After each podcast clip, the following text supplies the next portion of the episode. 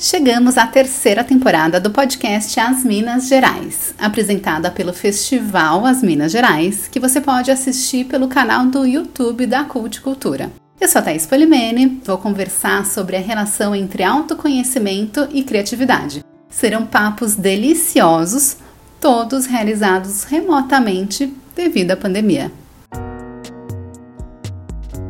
As Minas Gerais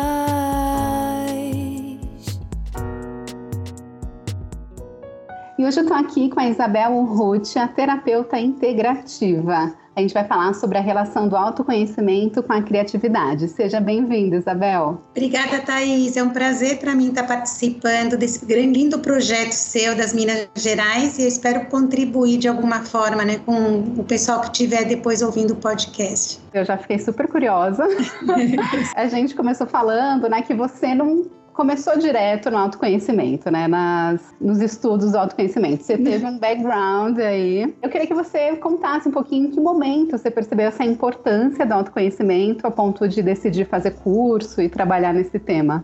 Acredite se quiser, eu fiz engenharia de Minas, né, de formação, porque, bom, enfim, por uma série de fatores, eu estava super perdida na época que eu escolhi a faculdade, e de engenharia de Minas isso me levou depois a trabalhar 16 anos em empresas na área de planejamento de marketing, mas eu sempre é, tinha um vazio dentro de mim, como se aquilo que eu estivesse fazendo, ele, eu fazia com, assim, com propriedade, eu me, eu me dedicava, mas não me preenchia. Então, quando eu tinha, eu tô com 55 agora, né? Então, assim, quando eu tinha quase 40, eu decidi arriscar, eu já estava casada na época com dois filhos, né? Aí eu decidi arriscar e falei, não, agora é a hora, né, de de mudar e, fazer alguma coisa que realmente me preencha né, a alma. Então, eu fui muito grata ao caminho que eu percorri até chegar nesse momento, mas eu acho que foi a minha própria inquietação de entender assim para que que eu tô aqui, né? Eu acho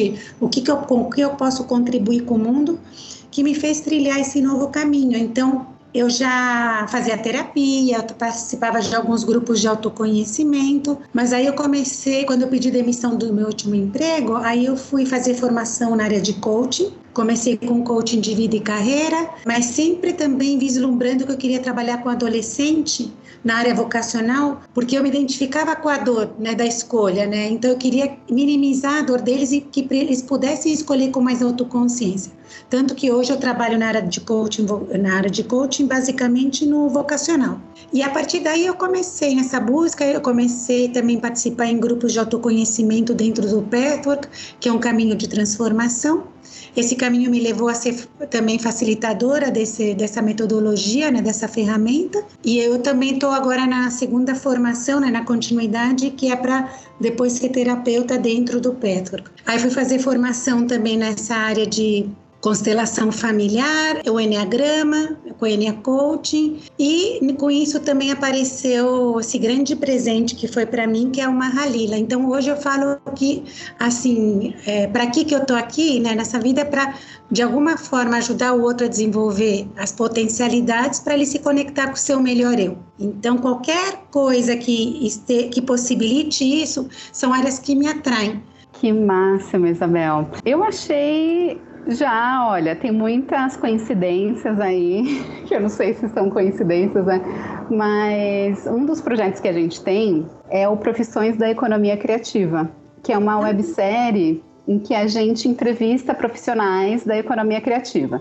E por que, que a gente decidiu fazer esse projeto? Porque a gente tem um canal no YouTube e um dos públicos do nosso canal são jovens interessados em possíveis temas que vão cair no Enem a gente começou a fazer uma série de vídeos é, nesse sentido e atrair um público assim. Só que a gente não é pedagogo, né? Então a gente falou, ah, vamos tentar fazer algum projeto em que a gente consiga aliar o que a gente faz, que é trabalhar com economia criativa, com o interesse desse público. E aí eu fiquei pensando, nossa, essa fase de escolha da profissão é muito crítica, né? Eu lembro que para mim foi muito difícil escolher. Eu, não, eu fiquei, nossa, eu fiquei em dúvida entre editoração, administração e medicina. Mas mais ou menos é assim que eles chegam mesmo.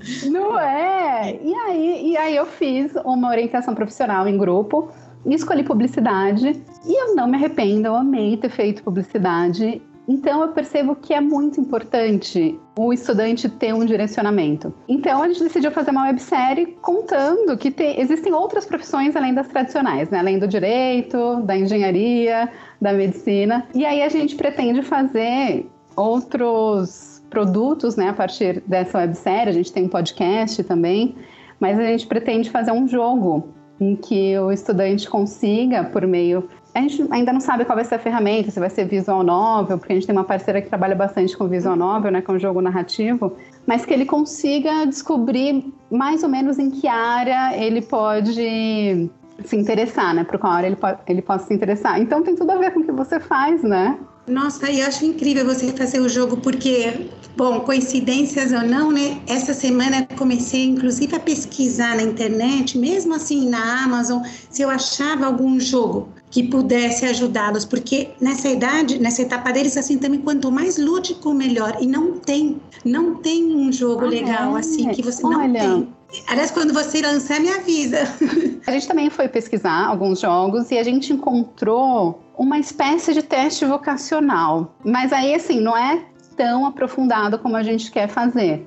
Mas eu achei mais interessante do que os que eu tinha visto, assim, só em site, sabe? Eu acho que eu achei um aplicativo, assim. Eu vou tentar resgatar isso e aí eu te passo.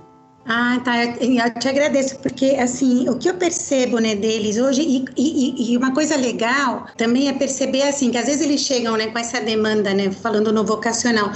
Ah, porque eu quero, não sei se eu faço medicina ou direito, que já aconteceu, mas é, no trabalho do, do, do, coaching, eles também percebem que tem um denominador comum naquilo que os motiva, por mais que às vezes pare, pareça dispar, mas eles, quando eles conseguem perceber que de repente o que assim atrai na medicina e atrai no direito tem uma coisa que é parecida, por mais que as áreas pareçam diferentes, eles começam a se apropriar desse conhecimento, inclusive é, perceber o que, que motiva eles. Então, tanto que na etapa do coaching vocacional, assim, o processo dura oito sessões, mas quatro são de autoconhecimento.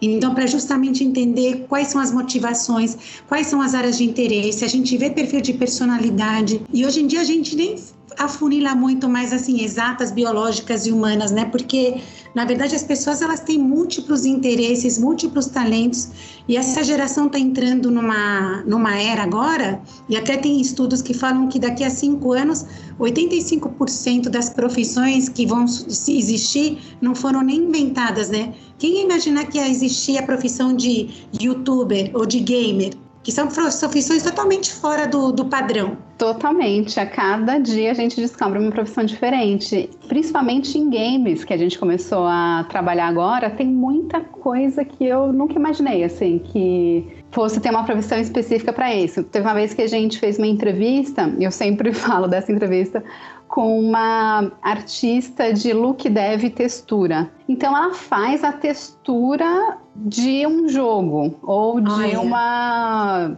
é, algum produto 3D, assim. Ela é especialista nisso, em textura. Então tem muita coisa, né, específica, assim. E é super específico, né? Você vê assim o que vai assim no detalhe do é. dessa, dessa parte de textura. Então essa riqueza de possibilidades também que eles têm hoje em dia eu acho que é, é, é, muito, amplia muito a possibilidade de áreas de atuação. E você comentou que no processo né, do, coach vocacion, do coaching vocacional, você trabalha o autoconhecimento no começo. Então, assim, Sim. só para o pessoal que está ouvindo a gente entender, o que é trabalhar o autoconhecimento? Então, o que eu, o que eu trabalho com eles é para eles poderem perceber né, quais são as motivações. E é engraçado, Thaís, porque assim, no fundo, a pessoa sabe, mas o simples fato daquilo ser concretizado, tangibilizado num exercício, é, eu já vi o olhinho brilhar, às vezes, dos meninos, assim, né, dos jovens, porque eles falam, nossa, então faz sentido, é por isso que eu gosto. Parece que ele consegue se apropriar daquela informação e sentir que, é, é e, e sentir que aquilo, na verdade, que às vezes ele não dava bola, porque às vezes é uma coisa que flui tão espontânea, por exemplo, coisas que motivam, sei lá, relacionamento com pessoas, mas aquilo tem um valor e não é todo mundo que se motiva com isso.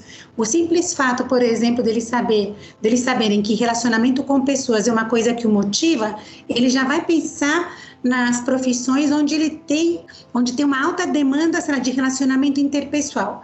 Mas ele se apropria dessa informação para poder escolher. Então, eles vão entender o que, que motivam é, a gente ranqueia as áreas de interesse, né? Então tem um exercício que ele é bem lúdico de cenários, eles não sabem quais são as áreas, e aí também eles vão perceber uh, quais são as áreas uh, nas quais eles têm interesses. E ter interesse não significa necessariamente que ele vai ter que fazer uma profissão ligada com, com esse interesse. Simplesmente que ele se interessa. Por exemplo, se sai uma área de sinestésica corporal, que a área do movimento, como eu já atendi um, uma vez um jovem que ele, um menino que ele fazia rally de bicicleta. Lógico que ele tinha interesse por essa área, mas ele também tem interesse por uma área mais de criatividade. E aí ele foi fazer publicidade e propaganda. É, depois eu faço um perfil de personalidade e um perfil vocacional.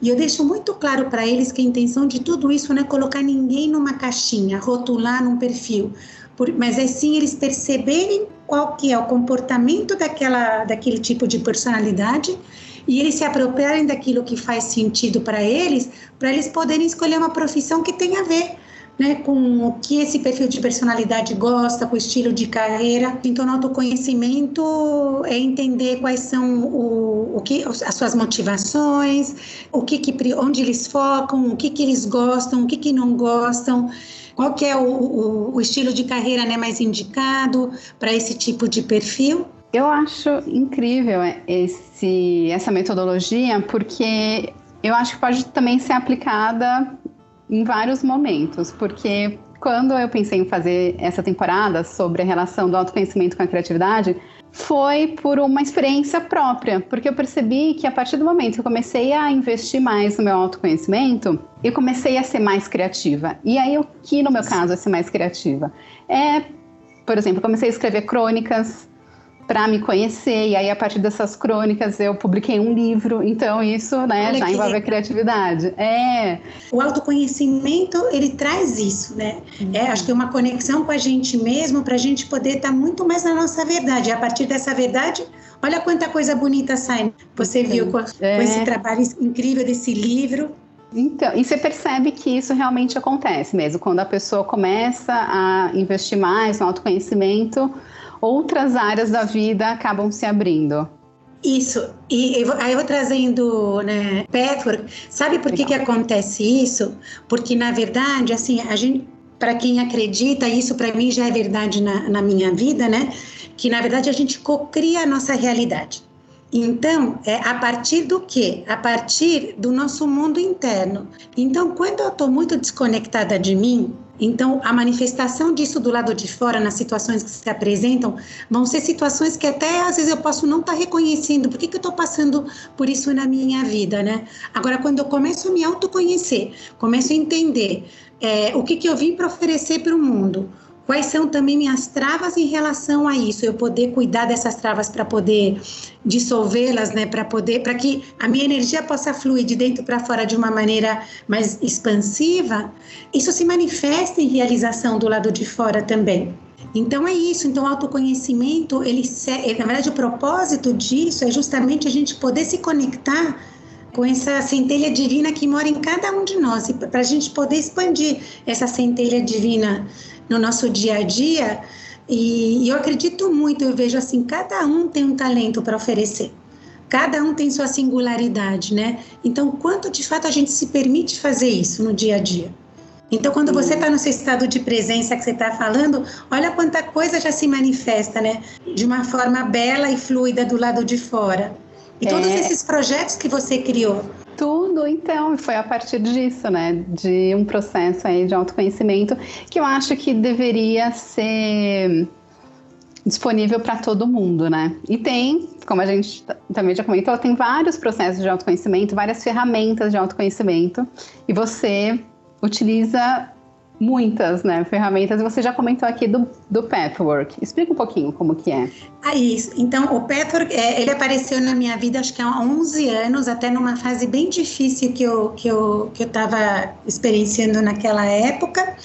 E eu comecei no Pathwork num grupo de estudo, porque assim, ele funciona é, você participa de grupos de estudos de autoconhecimento semanais, né? Essa é uma das formas de você entrar no Pathwork. E da onde ele veio? Na verdade, assim, foi uma austríaca chamada Eva Pierracos, né, que trouxe esse conhecimento, né, para aqui para a nossa nossa vida. É, e todo o conhecimento, ela teve uma expansão de consciência, né? Então, e ela trouxe esse conhecimento que ele foi compilado são em 258 textos que a gente chama que são 258 palestras. E todo o conteúdo do Petro, ele pode ser, ele tem como alicerce três pilares, né? Tem um pilar que ele é mais psicológico, ele é, tem outro que é mais espiritual e outro mais filosófico. E o que que, eles, o que, que as palestras elas mostram? Então a primeira coisa é que assim, de alguma forma a gente é co-criador da nossa realidade. Então tudo que acontece no nosso dia a dia ele é na, na, nas situações que a gente vivencia, elas servem para nos mostrar como as, como está nosso mundo interno. E é um caminho que ele tem como propósito que você possa cada vez mais ter uma relação saudável com a vida, né? Um intercâmbio frutífero entre você e a vida. E como acontece isso? Você podendo expandir o que você tem de melhor oferecendo seus talentos, suas qualidades, suas habilidades. Então, o propósito dentro dessa, dessa luz do Petro que tem a ver com o quê? Que nem próprio, a própria palavra propósito diz, né? Que em latim é proponer, é colocar à frente. Eu manifestar, colocar à frente os meus talentos. O que, que acontece geralmente? a gente bloqueia dependendo das nossas crenças errôneas, então das nossas percepções distorcidas. Aí eu me fecho, ou pelo meu medo, pelas minhas mágoas. Então, tudo que de alguma forma contrai nossa capacidade de expandir está ligado com a nossa sombra. Então, o caminho para a gente poder expandir é justamente dar luz para essa sombra. E no Petro que ele fala assim, como você pode fazer isso? Então, ele mostra basicamente aonde você pode chegar, o que, que impede você de fazer isso no seu, no, nesse momento e o que você precisa fazer para fazer, para poder dissolver para poder chegar lá onde a gente onde a gente pode chegar nessa vida, né? E isso a pessoa descobre por meio de sessões, de como se fossem sessões de terapia? Então, são nesses grupos, na verdade, é, como é que funciona? A gente escolhe uma das palestras e traz traz o conteúdo da palestra, mas a riqueza do grupo ela vem quando os, as pessoas que participam elas trazem conteúdos ou situações que elas estão passando na vida delas e a gente olha à luz da palestra e o caminho o que o Petwork diz que o único caminho verdadeiro que você tem é o que você sente. Então, o que, que acontece às vezes na nossa vida? A gente quer fazer uma coisa, aquilo não acontece porque o nosso pensamento quer, ou parte nossa quer. Mas se aquilo não aconteceu ainda, ou tem muita, muito conflito, por exemplo, nessa área onde eu quero tirar os nós, eu preciso olhar os nãos que eu tenho para aquela questão. Porque aqueles nós que estão se manifestando, eles têm a ver com os nós, os nãos internos que eu tenho. Então você começa aos poucos a se autorresponsabilizar pela sua vida. Saber que você não é, você não é vítima da circunstância. Então, se você está se você tá passando por um conflito, eu preciso olhar o seguinte: o que que isso, o que que eu preciso aprender aqui? Como faz, como eu me sinto frente a essa, a essa situação que eu estou vivendo, que reação emocional eu tenho frente a essa situação e essa reação tem que pensamento de fundo que sustenta, porque aí eu consigo olhar onde estão minhas crenças errôneas para eu poder dissolver.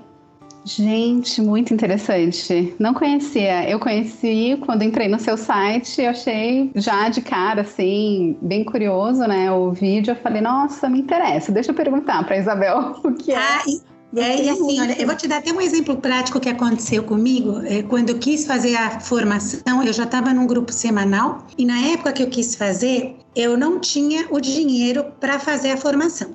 E aí eu fui trabalhando, eu, eu, eu até fiz um módulo da formação na primeira vez que eu tentei fazer e eu não tinha o dinheiro. Aí fui falar com a minha helper, né, que é a, a, minha helper no grupo, porque eu tenho um grupo no qual eu faço parte como participante e eu tenho dois grupos que eu facilito. Então, nesse grupo que eu tava, porque ainda não tinha grupo na época, porque eu não tinha feito a formação, né? Aí eu cheguei para ela e falei: Olha, não tenho dinheiro para fazer a formação agora, não vai dar. E ela me fez uma pergunta, ela falou: Então, Isabel, ela falou: Você quer ficar com essa resposta de não ter, não tenho dinheiro? Ou você quer olhar os seus nãos para a formação nesse momento? E aí eu fiquei olhando, falei, que nãos, né? E aí, de fato, eu tinha um monte de nãos, um monte. Porque, assim, o dinheiro, ele era a justificativa que eu tinha do lado de fora. E tanto que eu vou te falar assim, que eu falei para ela, não, mas é que vai acontecer, até a gente estava esperando o dinheiro entrar, eu falei, com esse dinheiro daqui a dois anos eu vou fazer. Eu me trabalhei durante dois anos para depois poder entrar na, na formação seguinte e eu estava na mesma situação financeira. E o que fez, o que fez a diferença para mim? O sim que eu dei para a formação. Porque é um sim que você dá de dentro para fora, sabe? Mesmo você não sabendo como aquilo vai se viabilizar, mas quando você dá o sim, que é um sim que é meio que da alma, as coisas começam a acontecer do lado de fora, começam a se solucionar. E mesmo as adversidades que vêm, elas vêm justamente para você liberar o caminho. E eu fiz a formação assim. Né? E aí minha vida depois também comecei a trabalhar, expandir em várias, uh, várias áreas nas quais eu, eu, decidi focar, porque eu decidi entrar no Petro justamente quando eu estava mudando de, profiss... de, de atividade, né? Eu saí de empresa e estava fazendo essa carreira solo. Mas foi isso é que aconteceu. É uma coragem, né? É uma coragem. E o Petro mostra isso, sabe? Que na verdade às vezes a gente coloca justificativa no outro, nas circunstâncias, Sim. ou mesmo assim situações, sabe, do país, o que quer que seja. E quando eu faço isso, eu delego a autoridade para outra pessoa. E aí eu perco a autoridade, eu, eu deixo de ser a minha própria autoridade, né? Então a gente sempre tem alternativa, a gente sempre pode olhar, tá bom, o que eu posso fazer? O que está na minha mão. E você começa a se autorresponsabilizar e se empoderar na sua vida. É, eu acho que esse processo de autorresponsabilidade, assim, perceber, né, a autorresponsabilidade, eu acho que desprende a gente de muita coisa, porque o mais fácil mesmo é a gente colocar a culpa no, ah, eu tô com muito trabalho, ah, eu tenho que ajudar minha família, ah, não tenho dinheiro, e enquanto essa justificativa não é só isso, né? Tem muitos outros nãos em volta, né? Sim. Onde está o não que eu tô dando? É, é, isso é muito comum quando, por exemplo, a gente, na época que podia sair, combinava de sair aí com as amigas e aí alguma amiga falava, ah, eu não posso, tô com muito trabalho. Às vezes ela não queria. Só que para não magoar a outra, falava, ah, estou com muito trabalho, né? Isso. Então, às vezes é isso também, né? É, ah, então qual medo que tem de não querer magoar? Você não está sendo você? É exatamente isso. É ser aonde, aí você pode olhar assim, aonde eu não estou livre para ser. É assim, sabe, que eu tenho que me contrair e de repente dar uma justificativa, porque eu acredito que se eu falar que hoje, assim, eu não quero sair, a pessoa vai acreditar que eu não gosto dela ou, ou eu tenho medo que ela não goste de mim sempre, né? Essa, é. Esse processo aí de aceitação é. que às vezes a gente tem. Nossa, adorei o, o Pathwork. E aí tem mais duas outras, duas outras ferramentas que eu queria que você falasse. Eu vou deixar uma Halila para o final. é, o Enneagrama. Eu sempre ouvi falar do Enneagrama e eu nunca soube o que era. Entrei no seu site, aí entendi nossa, achei maravilhoso. Realmente, gente, acessem lá. Depois a gente vai deixar o link aqui na descrição. Mas explica um pouquinho o que é o Enneagrama. Tem a ver com a personalidade, né? Isso. Na verdade, assim, a origem do Enneagrama, ele não era nem ligado no começo com personalidade. Ele é como se fosse também... É, é uma filosofia super antiga, ninguém sabe a origem. Eles acham que é de 5 mil anos para trás, né? Tem origem na, na, antiga Babilônia. E o Enneagrama ele trazia uma mensagem falando do movimento desta vida, né? Então, por exemplo, o símbolo dele é um círculo. Esse círculo ele fala que, na verdade, nós somos uma coisa só, não tem o todo, e também tem a ver que quando que o começo de alguma, que o fim de uma coisa ela é o início do outro. Então esse, sim, esse círculo ele simboliza isso e depois ele tem nove pontos, né? Por isso que ele chama enneagrama, né?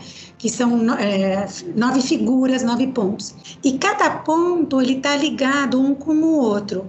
E cada um é como se ele mostrasse assim é, um aspecto divino é, com o qual você pode se conectar com essa eu maior, né? Então, primeiro ele tem assim, na verdade, uma é um conhecimento até eu não posso, não sei se eu posso falar se é hermético, ele tem uma coisa assim espiritual muito forte. E o que, que aconteceu? Na década de 70, dois psicólogos eles trouxeram esse conhecimento e criaram o enneagrama das personalidades.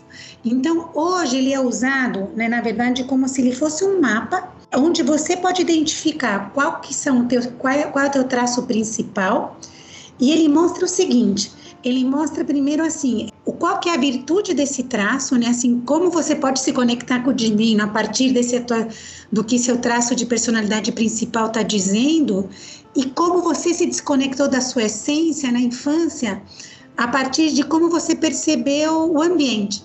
Então ele vai mostrando assim qual foi, sabe, por exemplo, quando uma criança ela percebe como ela percebeu o ambiente, às vezes ela acha que o ambiente está muito confuso e para ela ser amada ela tem que ser perfeita. Então, uhum. isso é o traço 1 um do Enneagrama. O traço 2 do Enneagrama mostra aquela criança que ela achou que ela tinha que ajudar todo mundo, que ela tinha que estar sempre disponível. O traço 3, por exemplo, ele fala assim, não é aquele que tem que estar sempre performando. E cada um é, adotou também uma máscara em cima daquilo que ele já trouxe como qualidade, né? Então, o Enneagrama, ele mostra o quê? Ele mostra também o caminho que você pode percorrer para chegar na sua essência, quais são as possíveis máscaras que você construiu em função de como você percebeu seu ambiente na infância e o que você pode fazer para você desconstruir essas máscaras, né? Então, ele é um caminho de autoconhecimento. E quando eu faço o Enneagrama integral, a pessoa ela pode identificar qual que é o índice que ela tem de cada um dos traços e a relação de um traço com outro também traz mais informação. Então você pode pegar no Enneagrama estilos de liderança, liderança, como é que está o relacionamento interpessoal da pessoa, a sua capacidade de realizar, a sua visão estratégica, como é que está, a parte de organização, a amorosidade ou empatia, tudo isso, é, quando a pessoa responde o questionário, dá para ela se perceber. Aí dá para mudar ou vai ser sempre daquele jeito a pessoa? Na verdade, é assim: todos os traços do Enneagrama de personalidade, né, eles têm a luz e a sombra. Então, assim, teu traço original dificilmente muda, porque está falando da tua personalidade. Mas o objetivo do Enneagrama é que você possa transformar o que está em sombra em mais luz do, do, de quem você é. Então, mudar o traço não, porque todos têm as coisas boas e ruins, né? Mas é a partir do momento que você se conhece pelo Enneagrama, é você saber, tá bom, esse é meu aspecto luz, esse é meu aspecto sombra, é onde eu tenho que tomar cuidado, porque, por exemplo, cada traço tem seu pecado capital ou seu vício, que está ligado com a sua com a sombra. Então, você vai poder trabalhar quais são as, os seus aspectos de, de, eu, de eu inferior ou de sombra, né? Para você poder transformar, mas a partir daquele traço que vai ser o seu. O traço do Enneagrama não muda. Porque é a personalidade da pessoa, né? Tem vários testes, né, que falam disso, assim, de personalidade. Acho que tem um que é MBTI. O MBTI, sim. Tem aí alguma relação, você sabe?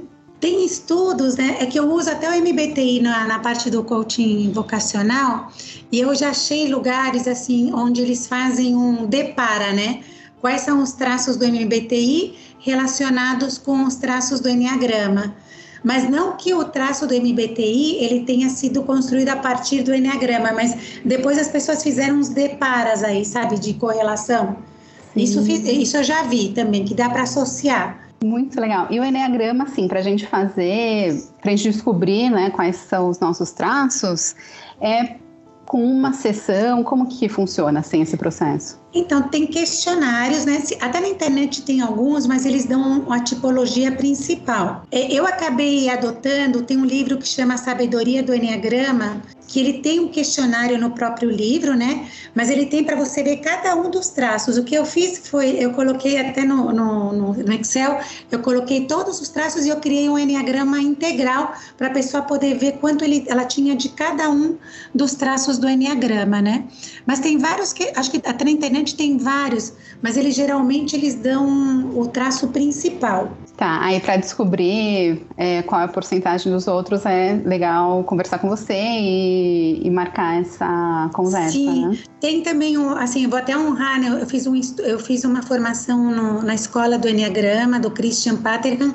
Ele tem também um questionário que ele criou que chama Enneagrama 360. Ele também faz, ele, ele, ele também te dá essa visão de cada uma das tipologias. Nossa, fiquei curiosa. é, no Enneagrama é muito bonito. Ele, ele, é um caminho de autoconhecimento, sabe? Ele é muito legal, assim, como ferramenta de autoconhecimento.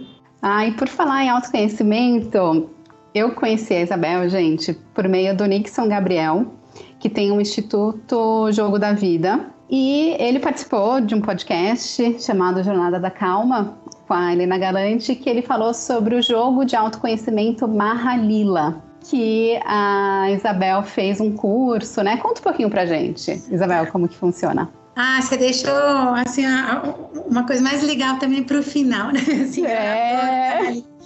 É, o Mahalila, ele, eu fiz a formação com o Nixon, né, com o Nixon Gabriel, eu participei da primeira turma dele de formação. É, o Mahalila, ele é um jogo de autoconhecimento, ele funciona como um oráculo, ele vem das mais é, antigas escrituras Vedas, ninguém sabe a origem do jogo, e diz a lenda que, na verdade, o, os sábios, eles perguntaram para os deuses, né, na época, qual era o sentido da vida, e eles devolveram, né, a pergunta, eles responderam através do jogo. Então, ele é um jogo que ele tem 72 casas, né? Cada uma das casas ela representa um aspecto da nossa consciência. E como funciona? Você joga o dado, né? Você leva uma questão específica para o jogo e você joga o dado. E através do lançamento do dado, o jogo ele vai mostrar que caminho você precisa percorrer interior para você solucionar essa questão. E esse caminho ele vai passar por questões que estão associadas às nossas sombras e às nossas virtudes. Então, no jogo, por exemplo, eh, no tabuleiro, as sombras elas estão expressas através de serpentes. O que, que quer dizer isso? Você vai ver que no tabuleiro tem tanto serpentes quanto espadas, né? Então, se você joga o dado e cai numa casa das 72, que é uma cabeça de serpente, isso mostra que tem um aspecto de consciência aí que está relacionado com uma sombra. E aí, essa casa, ela te convida a revisitar o conteúdo que está na casa onde está o rabo da serpente, né? Porque vocês vão ver no tabuleiro que tem os desenhos de serpentes e espadas. As espadas, por sua vez, são o oposto, elas são virtudes. Então, quando você lança o dado e você cai numa casa que é uma base de uma espada, então ela mostra assim um aspecto de consciência que já está purificado, que você, se você trabalhar esse aspecto, ela faz com que você suba no jogo até a ponta da espada. O jogo simbolicamente ele ele tem como meta né, chegar na casa 68 das 72, né? A casa 68, ela é a casa chamada da consciência cósmica, é da onde a gente veio para onde a gente volta, para onde a gente vai. Mas a ideia é que a gente volte para essa casa, para essa para a consciência cósmica com outro aspecto de consciência, né? Então é como se a gente encarna aqui na Terra, a gente veio para, né, a gente encarnou para a gente poder de, se desenvolver. E quando a gente desencarna, a ideia é voltar para essa consciência cósmica, mas já mais desenvolvidos, né, com aspectos mais é, purificados. Então, essa é a, é a, meta simbólica do jogo. Além disso, o jogo, na prática, ele começa na casa 6, né? Eu te falei que são 72 casas. A casa 6, ela está no primeiro plano do jogo porque essas 72 casas elas estão distribuídas né, em, oito, em oito linhas. As primeiras nove linhas elas têm a ver com todos os aspectos ligados ao nosso chakra básico. Então, sabe, o nosso instinto de preservação, nossos medos, nossas crenças errôneas, é tudo que se formou quando a gente na nossa infância, né, com a percepção imatura que a nossa criança tinha, com a consciência infantil, é onde a gente é, formou às vezes nossos traumas, todos os nossos medos moram lá. Então, por isso que o jogo começa lá, e é na casa 6. A casa 6 ela é chamada de apego ou delusão. O que, que é a delusão? É a identificação com a ilusão, com o Maia. Então, é um convite que o jogo faz para a gente se desconstruir. E para eu me desconstruir, eu preciso me abrir para acreditar que a forma com a que eu enxergo a realidade não é realista, necessariamente. Porque eu enxergo a, a minha percepção em relação à realidade, ela é formada por, inclusive, por crenças errôneas que eu tenho. Então, o jogo começa na casa 6 para você poder se desconstruir, sabe? Se abrir para o que é mesmo, para a sua verdade interior.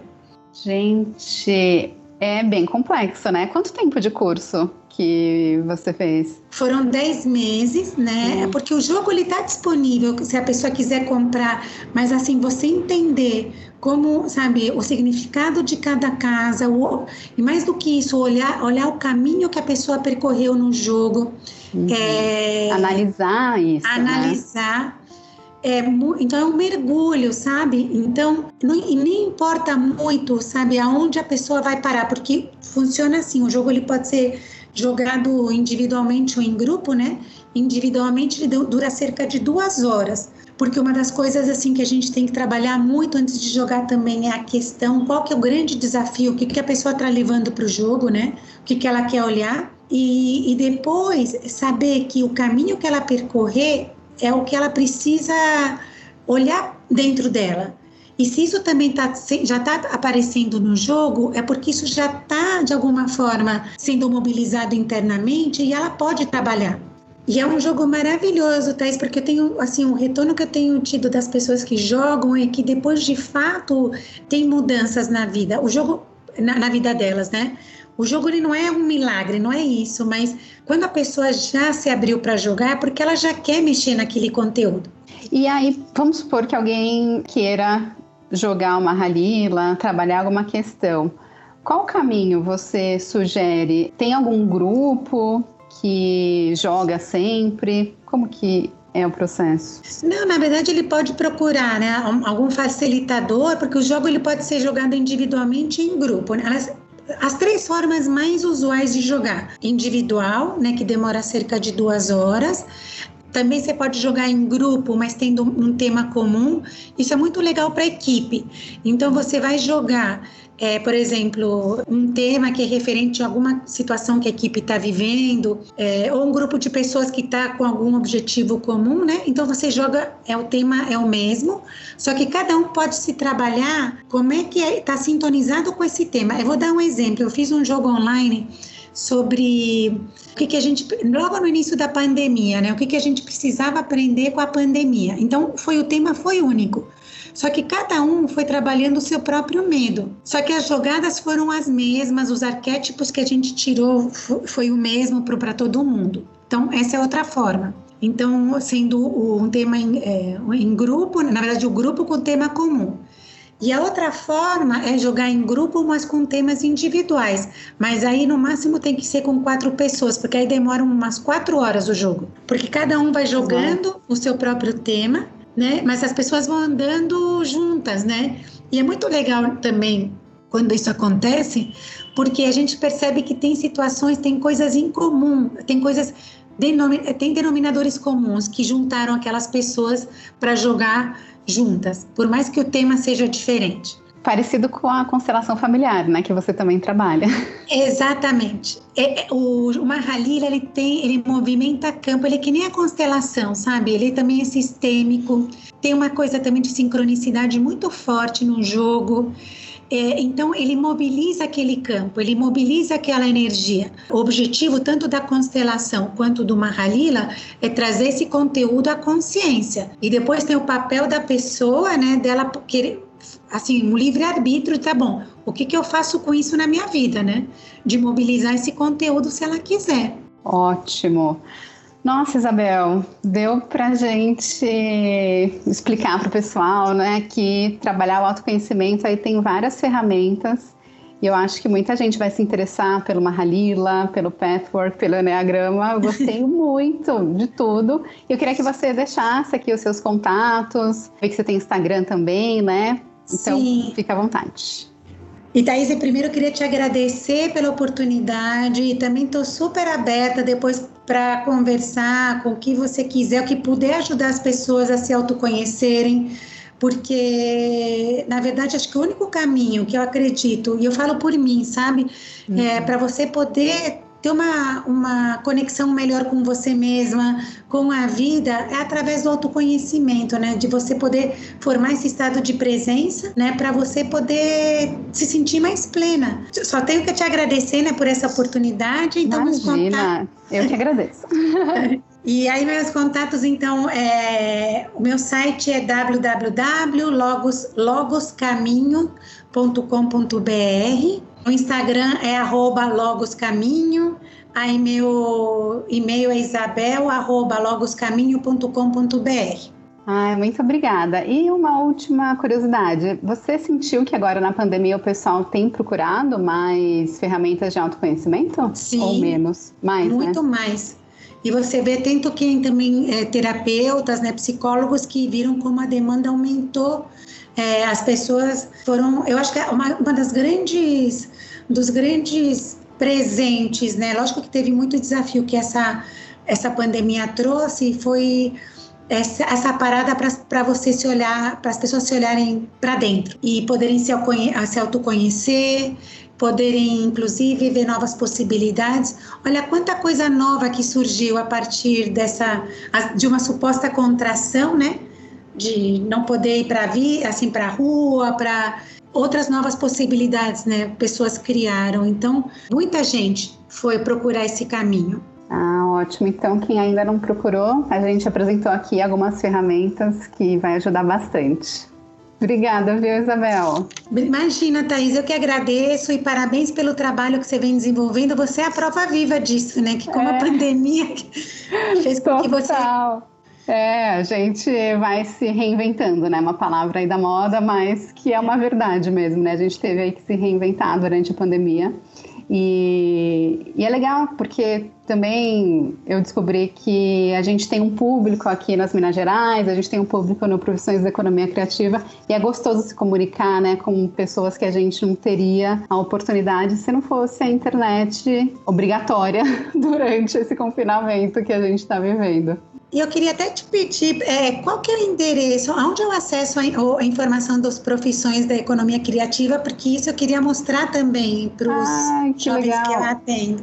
Olha, no YouTube da Culticultura tem lá as webséries, é tá. é youtube.com.br culticultura.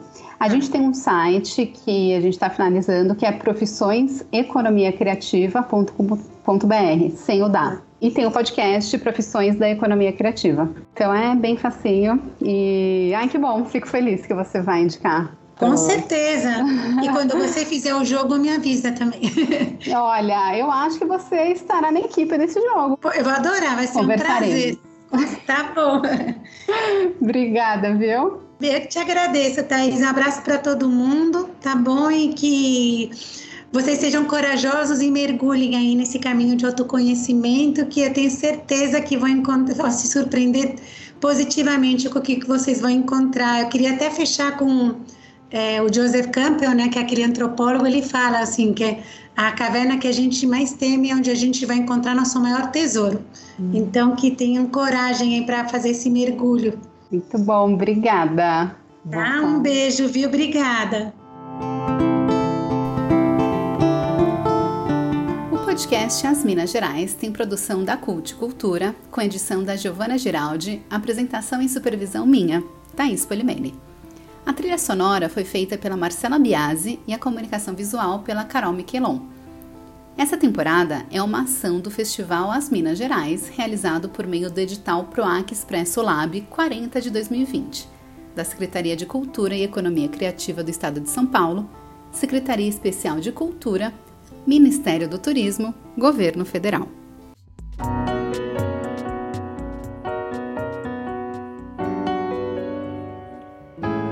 As Minas Gerais